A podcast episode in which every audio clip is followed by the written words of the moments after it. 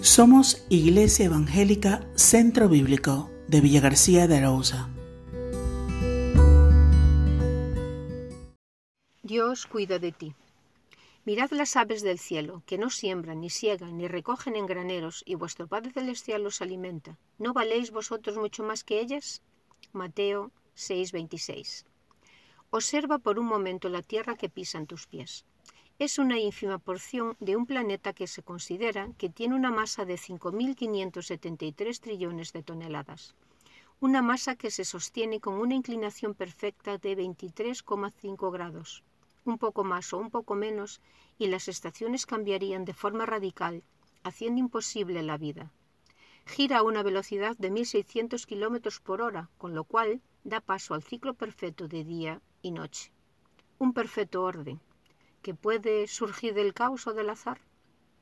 Pero no solo esto, sino que en este planeta es uno de los más pequeños de un vasto universo, un lienzo inalcanzable para nuestras mentes, del cual cuelgan planetas, estrellas, en perfecta armonía.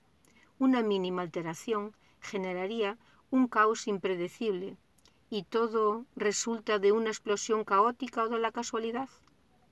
La probabilidad matemática de que el orden perfecto surja desde el caos es irrisoria. La propia ciencia, en la segunda ley de la termodinámica, defiende el principio de entropía, que es la dirección que siguen todos los procesos espontáneos. Esta ley define que las cosas tienden a desordenarse, tienden al caos y no al orden perfecto. Por ejemplo, si tomas un montón de lápices y los lanzas al aire, caerán perfectamente alineados y escalonados por gama de colores o en completo desorden. Sin embargo, preferimos creer, en contra de la propia ciencia, que este planeta y su perfecto orden, así como la vida, es resultado del caos.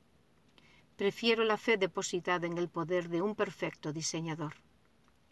Porque mientras me detengo a observar toda esta perfecta creación, la realidad de un Dios de gran poder me llena de consuelo y seguridad. Aquel que colocó todo en perfecta armonía no puede guiar mi vida. Aquel que es fiel como para hacer que el sol brille cada día no podrá iluminar mi camino aquel que se ocupa de la hermosa diferencia de cada planeta y estrella, no es suficiente para ocuparse de mis pequeñas necesidades? Por ello, no hay lugar para la preocupación en mi vida, de aquel que confía en el Dios Creador. Si consideras que todo es fruto del azar, preocúpate, porque todo es efímero. Si confías en el diseño inteligente de Dios, descansa, pues Él es suficiente y poderoso. ¿Cómo vencer la preocupación en mi vida? El mismo Señor responde a esta pregunta cuando dice, Mas buscad, buscad primeramente el reino de Dios y su justicia, y todas estas cosas os serán añadidas. Así que no os afanéis por el día de mañana, porque el día de mañana traerá su afán. Basta a cada día su propio mal. Mateo 6, 33, 34. Recuerda hoy en tus batallas, busca a Dios, porque Él cuida de ti. Amén.